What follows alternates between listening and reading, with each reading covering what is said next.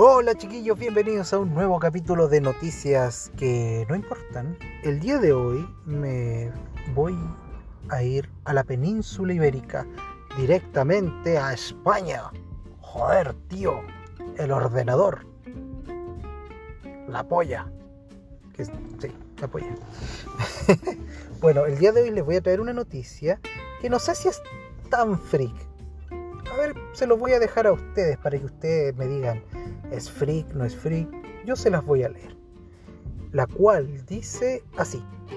¿Por qué teñir tu cabello cuando puedes imprimirlo?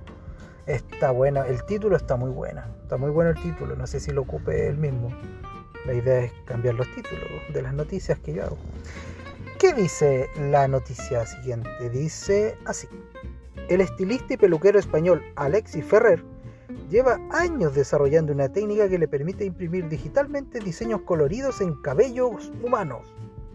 Ferrer comenzó a experimentar con la impresión del cabello en 2012, luego de que la marca de cuidado del cabello Bella Professionals, Bella Professionals, sí, profesional, le pidiera que interpretara una colección en los International Trend Vision Awards de este año. El objetivo era innovar con una técnica que no se usa habitualmente en peluquería y la impresión fotográfica en el cabello parecería la forma perfecta de contar gráficamente una historia. El primer intento de Ferrer consiguió llamar la atención en el mundo de la moda y desde entonces trabaja en el perfeccionamiento de las técnicas de estampado capilar. O sea, Ferrer te imprime un dibujo en el pelo. ¿Para qué te lo vaya a teñir? ¿Para qué teñírtelo? Si te puede imprimir, no sé, por algo que a ti te guste. Si te gusta un Pokémon, te puedes chantar un Pikachu en la cabeza. O alguna otra cosa. Si te gustan los asados, un filete, una longaniza, un choripán, un choricillo. No sé. La primera incursión de Ferrer en la impresión de, cabello lo hizo creer crear, perdón, crear extensiones de cabello rubio con cara de protagonistas femeninas de clásicos del terror como The Shining o Psycho o ¿cómo se llama? Psycho, Psycho de Hitchcock impresas en ella. Las modelos desfilaron con el cabello caído sobre el rostro y las extensiones se fijaron con una red para permitir que el cabello se adaptara al movimiento de la modelo. Luego en 2017, para la Barcelona Fashion Week, el estilista se asoció con la diseñadora Charles Miraz, puros nombres rimbombantes, en una colección inspirada en contenedores marítimos y pescadores. Esta vez tenían retratos fotográficos de pescadores barbudos impresos en extensiones de cabello largo, que fue una novedad en el mundo de la moda. Mira, mira un barbudo largo en una melena de una señorita. Luego, a principios de este año, Alexis Ferrer mostró la versión más reciente de su técnica de estampado de cabello, que ahora le permite tener diseños coloridos y vívidos impresos digitalmente en el cabello humano. Aunque el proceso no fue revelado, el estilista lo describió como una combinación de estilos artesanales mezclados con tecnología. Mira, ¿sabes? No lo encuentro tan descabellado encuentro una cosa que la verdad es que a mí no, encuentro que no, tiene mucho, mucho valor, pero para el tema de la moda yo creo que esto es bueno, ¿no?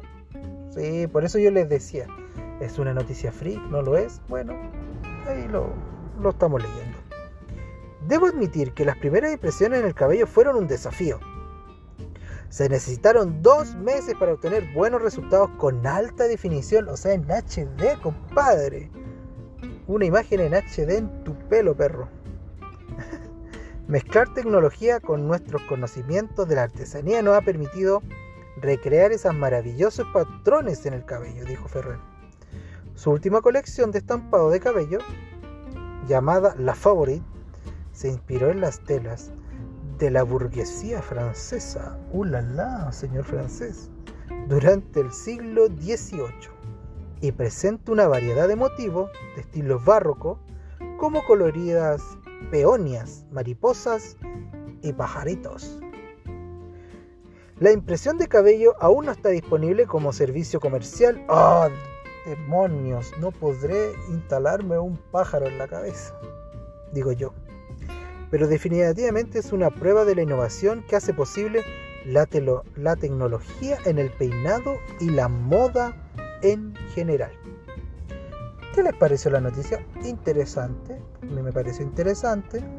Eh, encuentro que que hay otras cosas por qué preocuparse más en este, en este momento, pero está bien.